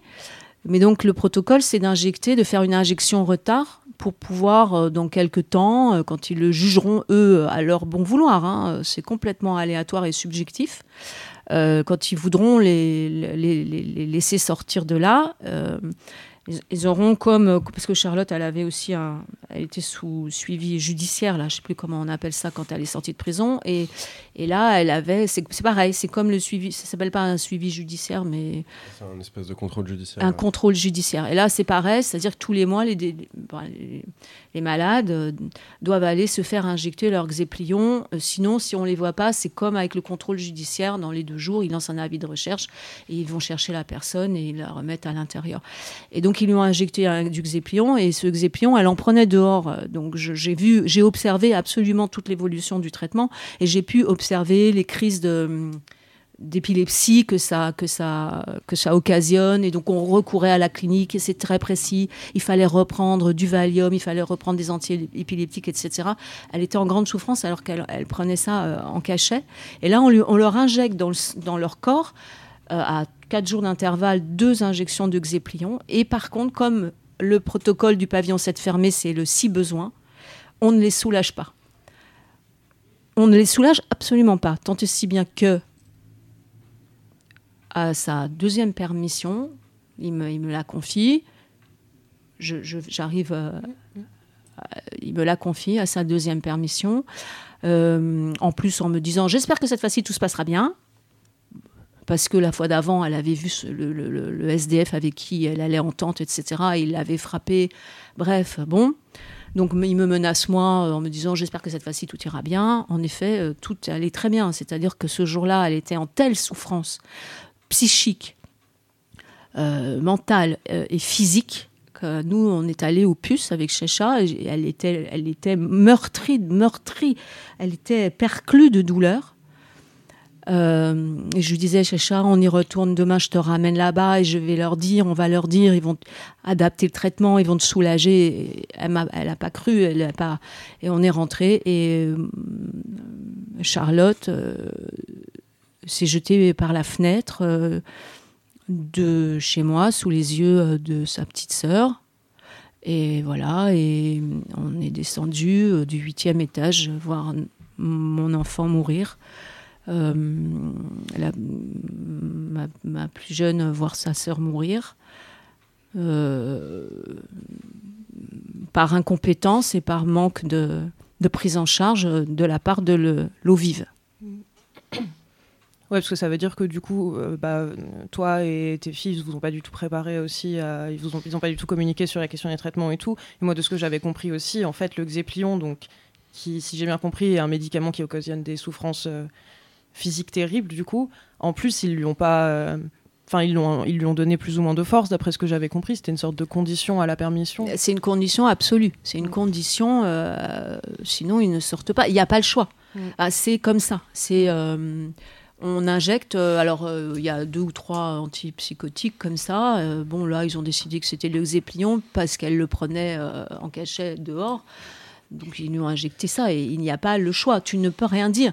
Euh, On te le dit d'ailleurs. Moi ils me l'ont dit. hein. Ils m'ont expliqué le protocole, mais de toute manière, enfin personne ne peut rien dire. C'est le euh, c'est le préfet de police, donc tu n'as pas la main. Euh, on te dit, on va, on va lui injecter ça, et même bah, Charlotte, on lui a dit, on t'injecte ça parce que euh, comme ça, dans quelques semaines ou quelques mois ou quelques jours, parce qu'ils sont complètement, euh, c'est complètement, comment on appelle ça, obscur, le moment où on va les remettre dans la nature avec leurs xéplions dans le corps. Mais enfin, on leur dit, on t'injecte ça, c'est la seule, c'est un protocole obligatoire.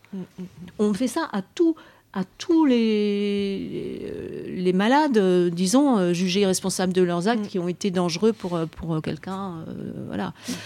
Oh, Sans, sans d'ailleurs, euh, sans examen au préalable, etc. Alors qu'on sait très bien que ça peut même occasionner des arrêts cardiaques, etc. hein. Euh, Tout ça, euh, ça ne les intéresse pas. D'ailleurs, euh, à l'eau vive, ils ont, ils ont eu notamment un arrêt cardiaque, ils ont euh, une personne décédée, ils ont eu une autre personne qui ils ont lâché en permission tout seul, il n'a jamais retrouvé son chemin, on l'a retrouvé mort. Euh, enfin voilà, des choses comme ça. Et Charlotte, euh, elle s'est- elle s'est elle s'est jetée par la fenêtre euh, de, de- de souffrance. Enfin, ce sont des psychiatres, ce sont, ça veut dire des médecins, des gens qui doivent soulager la souffrance et non pas la rendre intolérable. Or, on est obligé de constater qu'ils ont rendu la souffrance de Charlotte tellement intolérable qu'elle a dû se jeter par la fenêtre. C'est voilà. Et alors, euh, bon, ils m'appellent, ils me disent. euh, Ils me disent euh, oui, euh, on attendait Charlotte Piazza euh, à 9h45 euh, ce matin. Dit, euh, je, dis, je, dis- je dis ça comme ça, je ne sais plus l'horaire et je ne sais plus, mais enfin c'était quelque chose comme ça, de, directif, etc. Et je dis, écoutez, vous ne risquez pas de l'avoir rentrée étant donné qu'elle est morte. Et euh, il me raccroche au nez. Et ils me rappellent, ils me disent euh, euh, vous, venez de dire à ma collègue que Madame Piazza serait morte. Euh, J'ai dit oui, en effet. elle s'est jetée par la fenêtre de chez moi.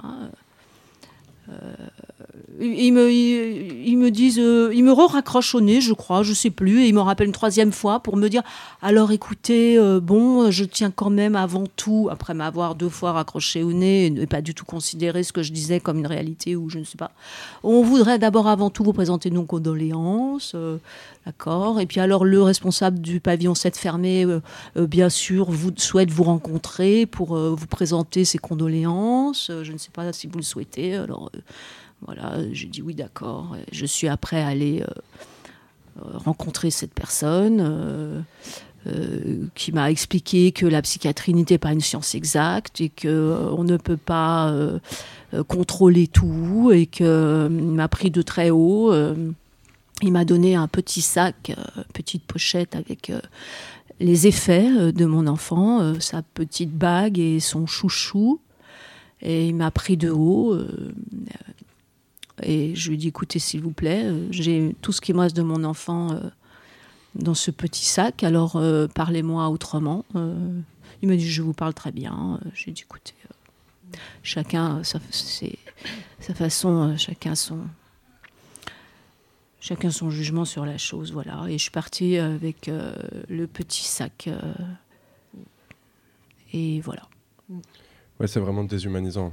Euh, mais euh, enfin, c'est que ce soit en tôle ou, ou dans les euh, dans les hôpitaux psychiatriques, il y a vraiment un, un truc où on considère pas les gens comme des humains, quoi. Pas du tout. Enfin, c'est euh, pour ça, tu vois, tout à l'heure, tu disais, euh, on aimerait abolir les mitards comme la peine de mort a été abolie. En vrai, moi, je- enfin, nous, ce qu'on dit souvent ici, c'est que la guillotine, elle a été abolie, mais que la peine de mort, pas du tout, en fait. Juste, Oui. on tue d'autres manières Tout et on laisse les gens crever d'autres manières, quoi. Mais ce que tu racontes, en fait, c'est la responsabilité de l'État euh, et de, euh, des responsables de- des eaux vives, mais genre totalement, quoi. Ah, mais à 100%. Enfin, il n'y a, y a pas de doute, quoi. Ah, Il n'y a aucun doute, mais il n'y a absolument aucun doute. C'est certain. Euh, Il y a une incompétence totale. Et un- même, euh, je dirais, un, abandon euh, de la part des psychiatres. Pour eux, ils font de la psychiatrie. Comme il m'a expliqué, c'est pas une science exacte. Euh, il m'a m'a dit, mais on sait très bien que chez les schizophrènes, euh, il y a un pourcentage de suicide euh, énorme. Oui, d'accord, mais enfin, elle est, un- elle est internée pour la soigner et pour prévoir d'une éventuelle, d'une éventuelle, d'un éventuel passage à l'acte. Euh, et voilà, ils, ils sont là pour l'anticiper en entretien avec le malade. Ouais, ouais. Euh, aucune anticipation, Mm. aucune prise euh, finalement au sérieux Mm, mm. euh, de l'état du patient. Oui, puis à la fin, en fait, ce qu'ils veulent, c'est se couvrir, quoi. Mais complètement. Ils se couvrent à 100%. Mais d'ailleurs, ils sont couverts à 100%. Enfin, c'est l'État. hein. Mm. Donc même nous, derrière, pour, pour intenter un procès, une procédure, etc., on s'attaque à une machine de guerre. euh, et je, crains malheureusement que les familles qui, s'engagent dans ce genre de combat, euh, alors à un autre degré évidemment, euh, mais subissent le même broyage que le- patient ou le détenu, en fait. On est victime du même système. Donc, C'est sûr que c'est pas la. la- Enfin, en fait, vu que la justice est aussi responsable de son placement à l'hôpital, c'est très rare que la justice euh, s'autocondamne. exactement. Et tu vois, tu parles d'incompétence. En fait, euh, une incompétence, c'est quand il y a quelque chose qui arrive une fois et euh, après on change euh, de pratique. Quand ça arrive de manière systématique ou en tout cas systémique, on parle plus d'incompétence, on parle de mise en danger en fait de personnes. Euh, enfin ou de peine de mort quoi. Mais on parle plus du tout d'incompétence, en tout cas pour moi quoi. Oui, oui, oui, non, mais tout à fait. Même si, même justement, euh, quand j'ai fait remarquer aux responsables du pavillon 7 euh, que leur protocole était complètement pourri, euh, il m'a dit oui, en effet, c'est pas idiot ce que vous dites, parce que on va faire une réunion pour parler de ce protocole. Voilà. Et bah, grand bien leur face avec leur réunion. C'est ça. Ouais. On va, euh, on ouais. va passer juste un Mm. tout petit peu de musique histoire de souffler, euh, parce que ça- Mm. j'imagine que ça a été un peu dur euh, de ressortir tout ça. Et euh, on reprend juste après.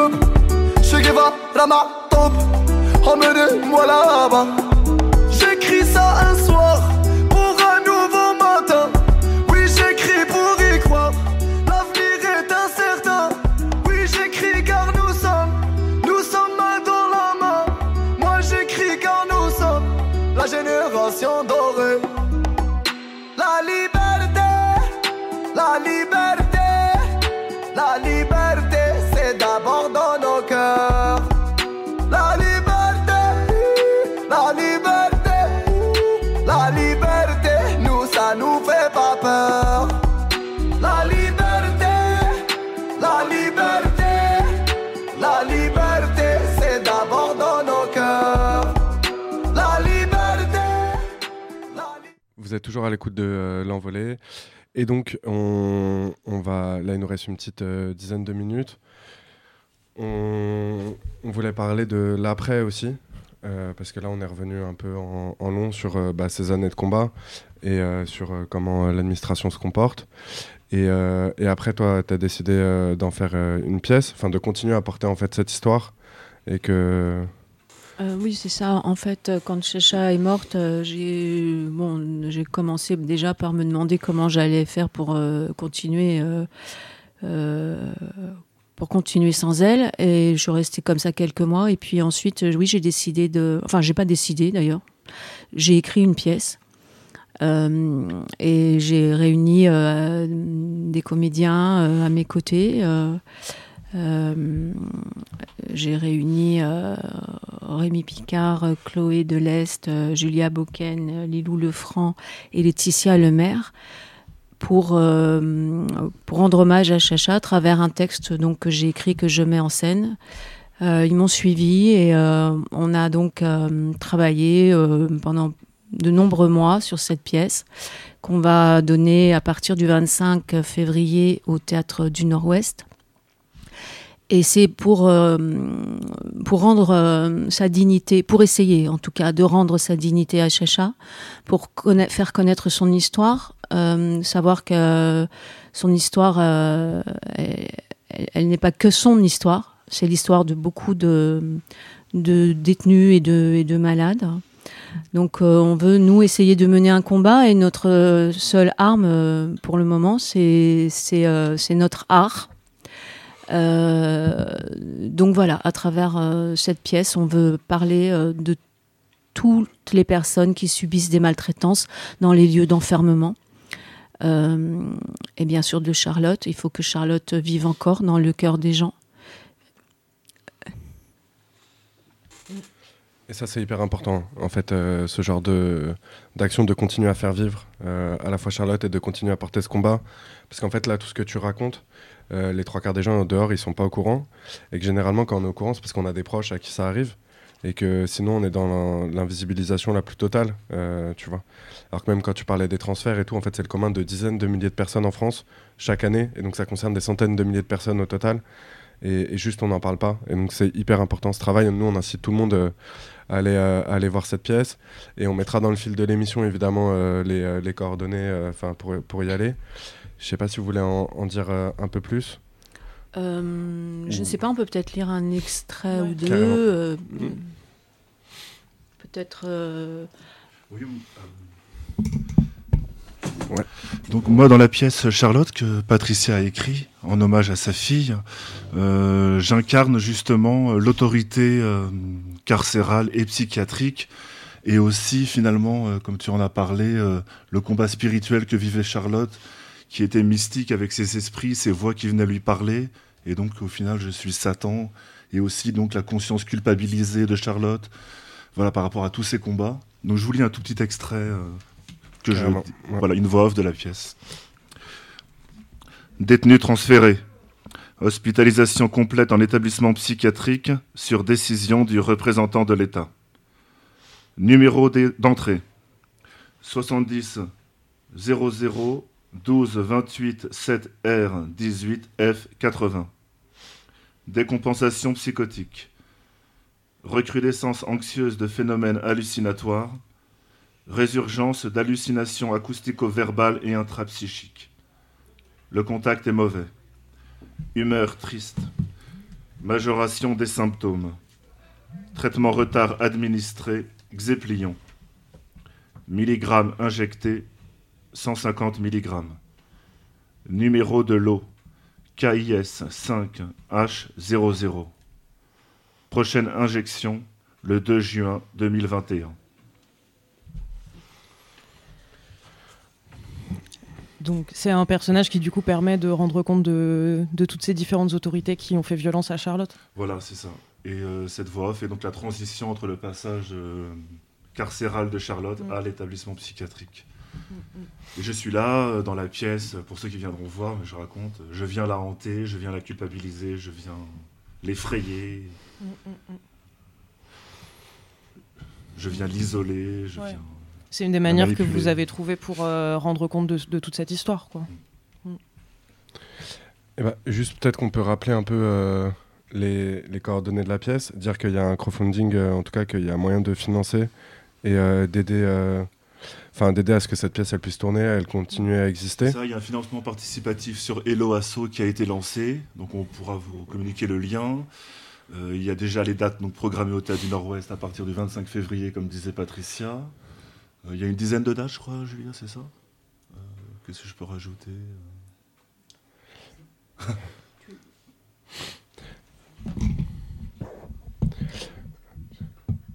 Eh bah, bon, en tout cas, nous, on appelle tout le monde à y aller. Euh, c'est sûr qu'il y aura des gens de l'équipe euh, qui y seront.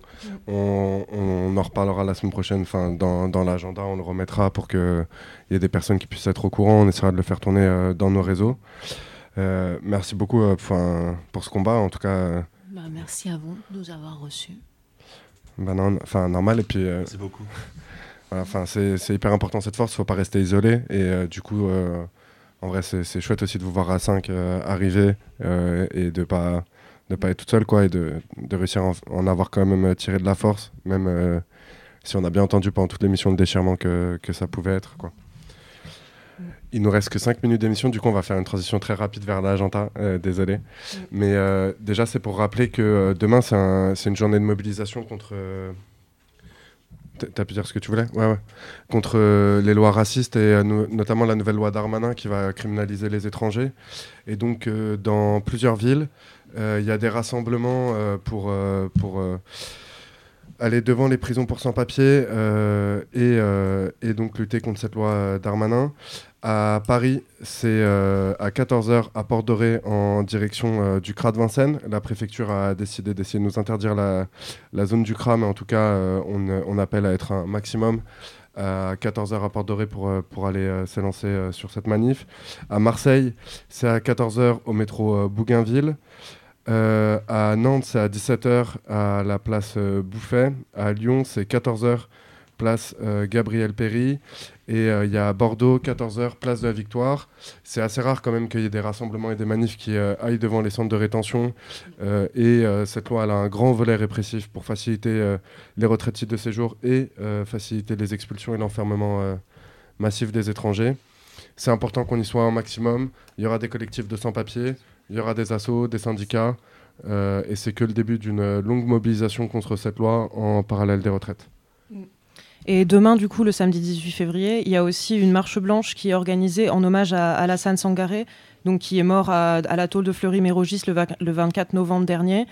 Et donc, euh, ils essayent de faire croire à un suicide et la famille se bat pour avoir la vérité. Et du coup, donc, la marche blanche, c'est demain à 14h au marché de Montmesli, 15 rue Henri Cardinaux à Créteil. Et c'est pareil, si vous êtes dans le coin et que vous voulez soutenir la famille, c'est important, euh, c'est important d'y aller.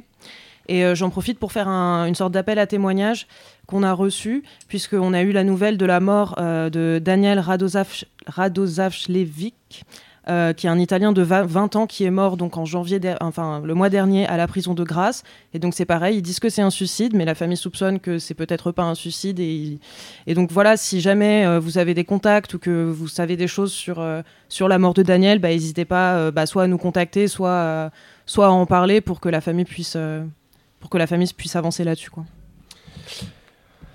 Et euh, bah, évidemment, c'est euh, rediffusion mercredi matin 8h30. Euh, en attendant, c'est force, courage, détermination. Ouais, et vite fait les coucous. Ouais, vite fait les coucous parce qu'on a reçu un message d'une personne qui voulait qu'on passe un coucou, donc de Solina.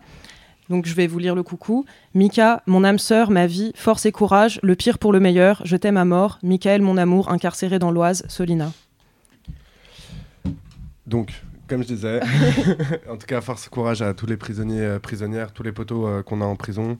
On espère que vous, ça, vous allez tenir, à tous les proches, évidemment, parce que comme on l'a rappelé euh, ce soir, et ben en fait, on est derrière, derrière toutes les personnes incarcérées, bah, il y a des proches qui galèrent et qui sont enfermés avec et qui vivent ce- cette misère de l'enfermement. Et comme on dit toujours, force, courage, détermination, évidemment, il n'y a pas d'arrangement.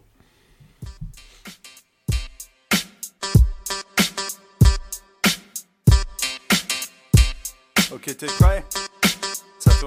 Okay, you get your seat, have a coke and a smile. Turn off your damn phone, that's no joke and the style. It's not a surprise, this cartoon is your size. Just wear it, there's no vacation for real guys. Is the title, you know we still numero uno. You speak a little French, you don't need no subtitles. And who knows, you might wanna drink a dose. Hey, just have a Bordeaux with Tony and Jose. Voulez-vous? What? Shut the fuck up and get the brew. They're gonna get live like a 45 back in 42. They rock the streets daily. After the movie, honey's on the celly.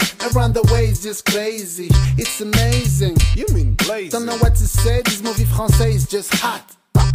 Girl, let's go to Santa Rico. No more police station in French is comico. And casse-toi doesn't mean cup of tea. It's our French president expressing sympathy. But no politics here, just good time, my dear. Mmm, ça va. It's all we wanna hear. Okay, ça va, ça va, c'est la vie.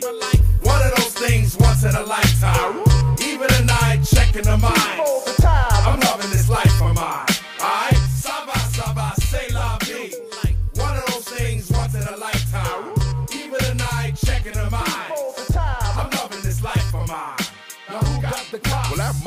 You, cause Black Moon had props ever since the debut. I ran from the cops, became a stay true to the books. Acting up in the streets had to stop. And mama put a halt, so the pork got chopped. Now everybody wanna know self. Second to health, I had sex. You was a passionate boy. Yeah, around the same time I got cats from True Goy. I was seeing the world. I was kid. seeing you rages. Until that one time Arsenio played us. The plugs had a pattern of respect. Uh-huh. Adding the connects. Skipping around countries like next. The whole conduit couldn't provide the space we paraded. 2009, I guess we made it. Safe. Okay, Saba Saba, say la vie.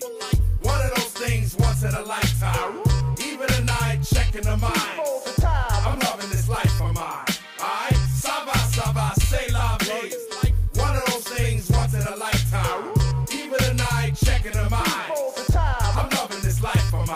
They say an apple a day keeps the doc away. That's all I eat, cause my copay's steep. The game don't stand a chance when I come peep. The rain can't even dance when the sun cheat. After I eat me, hearts be like, reach me, so I can control the girl, hold the girl, and I be like, go girl. Only because more girl cometh. Other than that, I run my brothers to chat on events, never sat on the fence. Today's fence got barbed wire. New- News from the east side. Yo, the east coast boys at it again. Off the west and south dick and back on the pen. And when my grins being erased by the pace of the world, we take trips to find a better place in the world. They give the musical pharmaceuticals to your face. It's only rap. The cops okay, can't steal the case. Saba, say la vie. One of those things once in a lifetime.